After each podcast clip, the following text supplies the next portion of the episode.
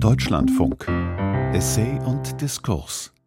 Putin nach Den Haag. Der Haftbefehl gegen den russischen Präsidenten, der Angriffskrieg und das Völkerrecht. Ein Essay von Horst Meyer. Der Mann sitzt auf einer einfachen Holzbank. Vor ihm auf dem Pult ein Glas Wasser. Nur der Oberkörper ist zu sehen, die Haltung mehr starr als aufrecht, herabhängende Schultern. Über dem kurzgeschorenen Schädel ein Kopfhörer alter Bauart. Der Mann an die 70 kneift die schmalen Lippen zusammen, die Mundwinkel nach unten verzogen. Sein Gesicht, fahlfleckig, wächsern, wirkt angestrengt, als folge er mit Mühe einer Stimme aus dem Kopfhörer.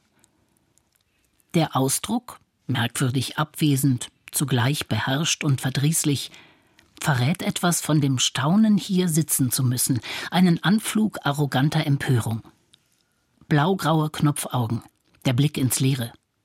Das Bild ist ganz auf den Mann fokussiert. Nur oben rechts der halbe Torso eines Uniformierten. Der weiße Gürtel lässt den Militärpolizisten erkennen. Eindeutig. Hier wird die Atmosphäre des Nürnberger Gerichtssaals heraufbeschworen, in dem 1945 der Internationale Militärgerichtshof gegen die deutschen Hauptkriegsverbrecher tagte. Ja, tatsächlich, da haben wir ihn. Wladimir Putin als Angeklagten im Nürnberg-Stil in einer grau-blauen, zu großen Uniformjacke, die an den feisten Göring erinnert. Das Bild Öl auf Leinwand 2022 stammt von dem finnischen Maler Kai Stenvall. Es trägt den Titel War Hero, Kriegsheld. Putin in Nürnberg. Eine verblüffende Verfremdung, ein unheimlicher Zeitsprung 78 Jahre zurück und doch intuitiv überzeugend. Gehört er nicht genau dorthin, in einen solchen Gerichtssaal, vor ein internationales Strafgericht, das ihn für seinen eklatanten Bruch des Völkerrechts persönlich zur Verantwortung zieht?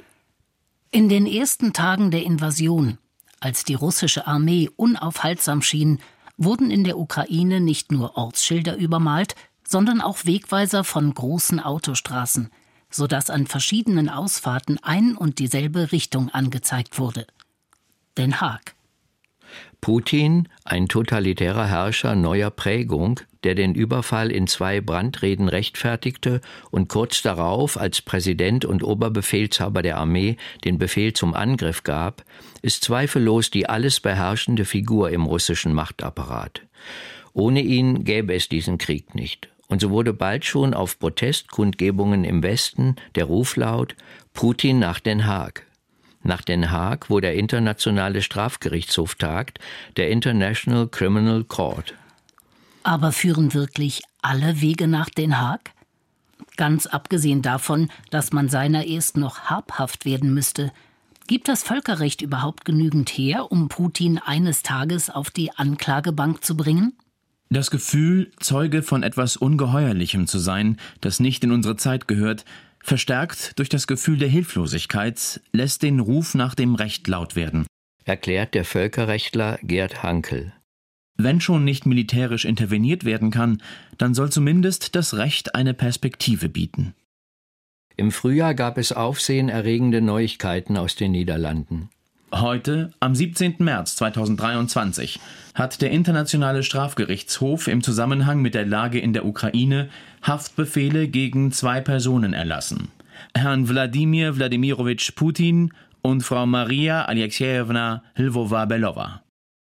Die Haftbefehle, die die Richter in Den Haag verkündeten, kamen überraschend und sind spektakulär denn sie gelten dem Präsidenten der Russischen Föderation Wladimir Putin sowie seiner sogenannten Beauftragten für Kinderrechte Maria Lvova-Belova und stützten sich auf die ungesetzliche Deportation von zahlreichen Kindern, die in Heimen lebten und aus den besetzten Gebieten der Ukraine nach Russland verschleppt worden sein sollen, was ein Kriegsverbrechen darstellt. Zur Verantwortung der Staatsführung erklärten die Richter es gibt hinreichende Gründe für die Annahme, dass Herr Putin für die genannten Verbrechen individuell strafrechtlich verantwortlich ist, weil er die Handlungen unmittelbar oder gemeinsam mit anderen begangen hat und weil er es versäumt hat, seine zivilen und militärischen Untergebenen gemäß der Verantwortung des Vorgesetzten angemessen zu kontrollieren. Die Haftbefehle wurden, anders als sonst üblich, öffentlich bekannt gegeben, weil, so das Gericht, die mutmaßlichen Verbrechen noch andauern und eine öffentliche Bekanntgabe dazu beitragen könne, die Begehung weiterer Straftaten zu verhindern. Was ist von diesen Haftbefehlen zu halten? Nach heutigem Wissensstand kann man sagen, sie erscheinen juristisch plausibel und faktisch hinreichend belegt. Zur juristischen Ebene. Das humanitäre Völkerrecht kennt Verbrechen gegen Soldaten. Es verbietet etwa die Misshandlung oder Tötung von Kriegsgefangenen. Zudem basiert es auf der grundlegenden Unterscheidung zwischen Kombattanten und Zivilisten. Und so definiert es verschiedene Kriegsverbrechen als Gewalt gegen Unbewaffnete, etwa die Misshandlung und Tötung von Zivilisten, Vergewaltigung und Verschleppung, die Zerstörung von Schulen und Krankenhäusern, die Bombardierung von Wohngebieten, Raub und Plünderung. Anders gesagt, das Völkerrecht sanktioniert die Entgrenzung militärischer Gewalt, die über das im Krieg Notwendige, was ja schon schlimm genug ist, hinausgeht. Kurz, auch im Krieg ist nicht alles erlaubt, natürlich auch nicht die Verschleppung von Kindern. Der Internationale Strafgerichtshof ist in diesen Fällen zuständig, denn die Ukraine ist zwar ebenso wie Russland kein Vertragsstaat, sie hat aber die Jurisdiktion des Gerichts nachträglich anerkannt. Es genügt daher, dass die mutmaßlichen Kriegsverbrechen auf dem Territorium der Ukraine verübt werden. Ermittlungen können sich also auch gegen die Angehörigen eines Nichtvertragsstaates richten, das heißt gegen alle Soldaten der russischen Streitkräfte bis hin zu deren Oberbefehlshaber. Was die Verschleppung von Kindern betrifft, handelt es sich also juristisch eindeutig um ein justiziables Kriegsverbrechen. Die Beweislage hingegen ist nicht so eindeutig. In den Haftbefehlen gegen Putin und seine Kinderbeauftragte ist allgemein von ungesetzlichen Deportationen die Rede. Einzelheiten sind ihnen jedoch nicht zu entnehmen, denn die Richter sperrten deren Begründung. Die Haftbefehle sind geheim, um Opfer und Zeugen zu schützen und die weiteren Ermittlungen nicht zu gefährden. Genaue Zahlen über den Umfang der Deportationen liegen jedenfalls zurzeit nicht vor. Das ist sicher unbefriedigend. Man kann aber davon ausgehen, dass mindestens einige hundert bis einige tausend Kinder verschleppt wurden. Darauf deuten intensive Recherchen von Amnesty International und anderen NGOs hin, zum Beispiel von Alexandra Matwitschuk, deren Center for Civil Liberties 2022 mit dem Friedensnobelpreis ausgezeichnet wurde. Ukrainische Behörden sprechen von mindestens 20.000 identifizierten Fällen. Auch für zahlreiche andere Verbrechen ist die Beweislage lückenhaft, weil es im Nebel des Krieges extrem schwer ist, die Verdachtsfälle neutral und gründlich zu dokumentieren. Es sind indes verschiedene Teams einer internationalen Ermittlungsgruppe aus über 20 Ländern damit beschäftigt, Augenzeugen zu hören und andere Beweise zu sichern. Auch der Chefankläger des Internationalen Strafgerichtshofs, Karim Khan, reagierte schnell und brachte Ermittler vor Ort. Diese werden, dafür sorgte Außenministerin Annalena Baerbock, durch deutsche Staatsanwälte und Kriminalbeamtinnen unterstützt. Wie in solchen Fällen üblich, wird nicht allein um die Tatsachen gestritten, sondern auch um deren Deutung. Russland hat einen Bericht der Vereinten Nationen zurückgewiesen, wonach es zahlreiche Kinder in der Ukraine inhaftiert und ihre Rechte verletzt haben soll. War im Tagesspiegel vom 28. Juni 2023 zu lesen. Kreml-Sprecher Dmitri Peskov sagte, die russischen Streitkräfte hätten lediglich Maßnahmen zum Schutz der Kinder ergriffen, indem sie diese evakuiert hätten. Als im Frühjahr die Haftbefehle bekannt gegeben wurden, fanden sie viel Zustimmung, stießen aber auch auf eine gewisse Skepsis. Zum Beispiel auf den Einwand, der Haftbefehl gegen Putin sei praktisch bedeutungslos, weil der Russland ohnehin nicht verlassen werde. In der Tat könnte es für ihn auf Reisen ziemlich unangenehm werden, denn alle 123 Vertragsstaaten des Gerichts sind verpflichtet, den Haftbefehl gegen Putin zu vollstrecken. Das zeigte sich erstmals anlässlich der Konferenz der sogenannten BRICS-Staaten, die im August in Johannesburg stattfand. Weil Südafrika Mitglied des Internationalen Strafgerichtshofs ist, hatte es im Vorfeld wochenlange Verwicklungen gegeben. So machte der Präsident von Südafrika, Cyril Ramaphosa, in einer Erklärung an den Gerichtshof geltend, sein Land sei außerstande, den Haftbefehl zu vollziehen, weil eine Staatskrise drohe. Damit spielte er darauf an, dass der ehemalige russische Präsident Dmitri Medvedev unverblümt gedroht hatte, die Verhaftung des amtierenden Präsidenten käme einer Kriegserklärung gleich. Schließlich verzichtete Putin auf eine persönliche Teilnahme an der Konferenz. So viel zur Reisefreiheit des mutmaßlichen Kriegsverbrechers. Darüber hinaus ist der Haftbefehl gegen den Präsidenten einer Großmacht ein starkes politisches Signal und trägt zu seiner Isolierung bei. Er ist ein Meilenstein in der Entwicklung des Völkerstrafrechts. Ein zweiter Einwand gegen die Haftbefehle wiegt ungleich schwerer. Er besagt, dass die Ermittlungen wegen der Deportation von Kindern gar nicht den Kern des Geschehens betreffen. Warum wird nicht der Angriffskrieg als solcher, nämlich das zentrale Verbrechen der Aggression, zur Anklage gebracht? In der Tat ist es die nicht provozierte Invasion, die in der Ukraine bis heute unermessliches Leid verursacht, die Tod und Verderben über Zivilisten bringt, von den gefallenen und versehrten Soldaten, von den Millionen Binnenvertriebenen und Flüchtlingen gar nicht zu reden. Aber ist der Internationale Strafgerichtshof für die Sanktionierung des russischen Angriffskrieges überhaupt zuständig? Zunächst zum Tatbestand der Aggression. Nach nahezu einhelliger Auffassung handelt es sich um eine eklatante Verletzung der UN-Charta von 1945. Sie verbietet in Artikel 2 jedwede Androhung oder Anwendung von Gewalt, die gegen die territoriale Unversehrtheit oder politische Unabhängigkeit eines Staates gerichtet ist. Bereits die Präambel der UN-Charta beschwört den Weltfrieden. Wir, die Völker der Vereinten Nationen, sind fest entschlossen, künftige Geschlechter vor der Geißel des Krieges zu bewahren, die zweimal zu unseren Lebzeiten unsagbares Leid über die Menschheit gebracht hat. Der entscheidende Fortschritt, der unmittelbar nach dem Zweiten Weltkrieg mit der Gründung der Vereinten Nationen erzielt wurde, besteht darin, den Einsatz militärischer Gewalt strikt auf die Verteidigung zu beschränken. Galt es früher als selbstverständlich, dass jeder Staat Kraft seiner Souveränität das uneingeschränkte Recht hatte, einem anderen Staat den Krieg zu erklären, so wurde mit dem Friedensgebot der UN-Charta eine epochale Wende vollzogen. Seitdem gilt der Angriffskrieg als Bruch des Völkerrechts schlechthin. Der Überfall auf die Ukraine, den Putin befahl und bis heute nicht stoppt, ist der klassische Fall eines Angriffskrieges.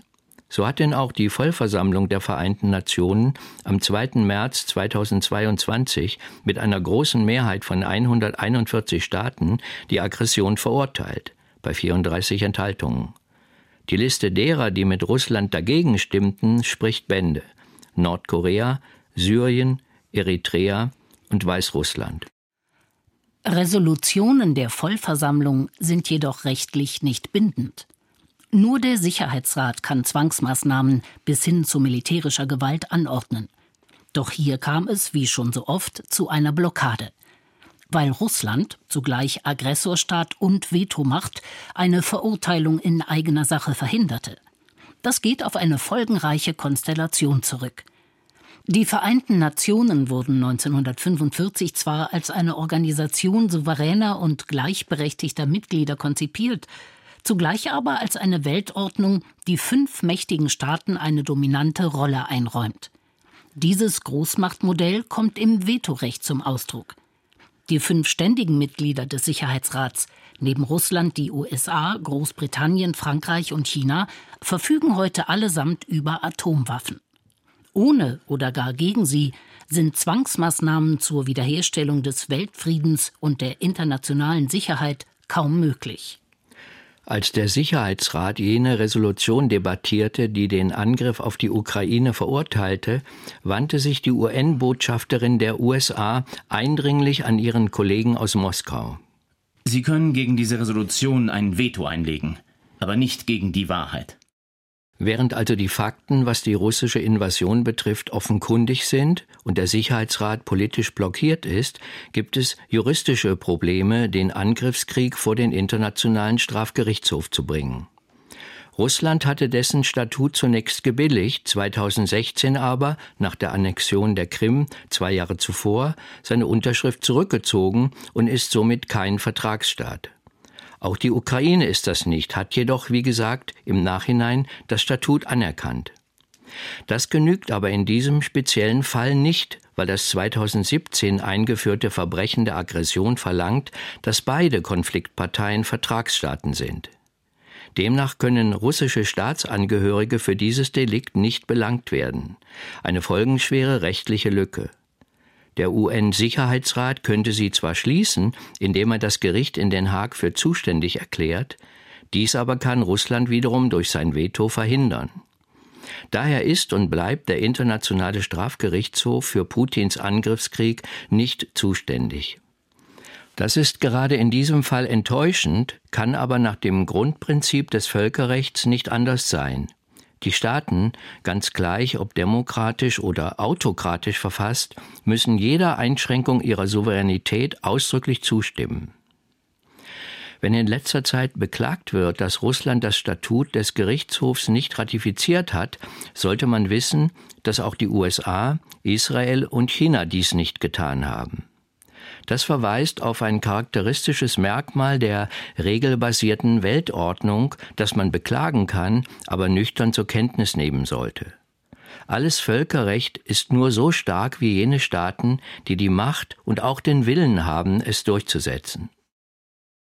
Zeit für eine Rückblende. Die ganze Idee eines Völkerstrafrechts geht zurück auf das sogenannte Erbe von Nürnberg, eine vielbeschworene Formel, deren Inhalt oft stillschweigend vorausgesetzt wird. Was aber versteht man unter diesem Erbe?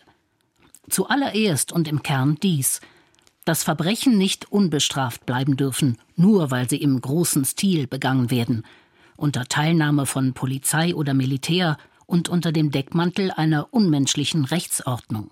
Kurz, Regierungskriminalität soll bestraft werden, womit die gesamte Befehlskette bis hinauf zur obersten Führung in den Fokus gerät.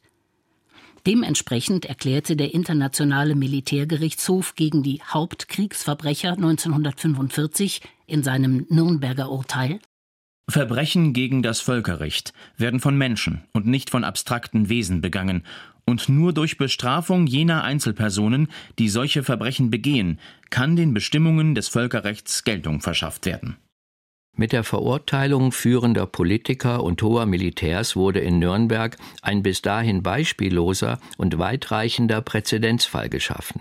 Er besagt, auch Personen, die hohe Ämter bekleideten, können zur Rechenschaft gezogen werden. Dies war nicht zuletzt ein Bruch mit dem gewohnheitsrechtlichen Grundsatz, dass Staatsoberhäupter vor späterer Strafverfolgung geschützt sind. Jahrelang hatte man in verschiedenen Gremien der Vereinten Nationen über die Idee eines Völkerstrafrechts beraten. Die Verhandlungen waren kompliziert und blieben zunächst erfolglos, bis in den 1990er Jahren zwei Ereignisse die Entwicklung beschleunigten. Der Völkermord in Ruanda und der Bürgerkrieg im ehemaligen Jugoslawien, insbesondere das Massaker von Srebrenica. Die Öffentlichkeit war schockiert. Das Weltgewissen schlug heftig, und so bekam das Unternehmen Völkerstrafrecht neuen Schub. Zur Ahndung der Verbrechen in Ruanda und im ehemaligen Jugoslawien wurden vom Sicherheitsrat der Vereinten Nationen sogenannte Ad-hoc-Tribunale eingerichtet. Sie waren notgedrungen Provisorien. Mit den daraufhin Fahrt aufnehmenden Beratungen für einen internationalen Strafgerichtshof wollte man dagegen eine dauerhafte Institution schaffen. Ein ständiges Weltstrafgericht, das den Verdacht der anlassbezogenen Vorauswahl entkräftete. Durch weltweite Ermittlungen und Prozesse.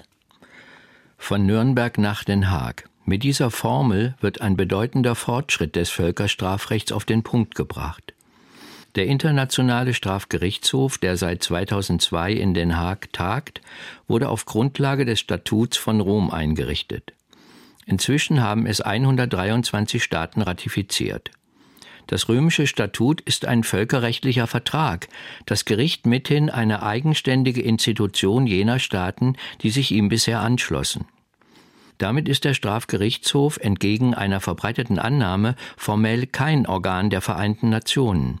Das ändert freilich nicht das geringste an der völkerrechtlichen Qualität und Verbindlichkeit seiner Arbeit. Das Gericht ist zuständig für schwerste Verletzungen des Völkerrechts. Die Trias lautet klassische Kriegsverbrechen gegen Soldaten und Zivilisten, Verbrechen gegen die Menschlichkeit als systematische Gewalt gegen Zivilisten und verschiedene Formen des Völkermords, später ergänzt um das Verbrechen des Angriffskrieges. Gemäß dem römischen Statut ist der Internationale Gerichtshof nur zuständig, wenn die Justiz des betreffenden Landes untätig bleibt. In Deutschland gibt es seit 2002 ein Völkerstrafgesetzbuch, das sich eng an das Statut anlehnt. Nach dem sogenannten Weltrechtsprinzip ist kein Inlandsbezug nötig, eben weil schwerste Menschenrechtsverbrechen nicht länger als innere Angelegenheiten von Terrorstaaten betrachtet werden. Daher konnte etwa in Koblenz ein syrischer Verhörspezialist zu lebenslänglich verurteilt werden, weil er in einem Gefängnis des Geheimdienstes politische Gefangene hatte foltern und umbringen lassen.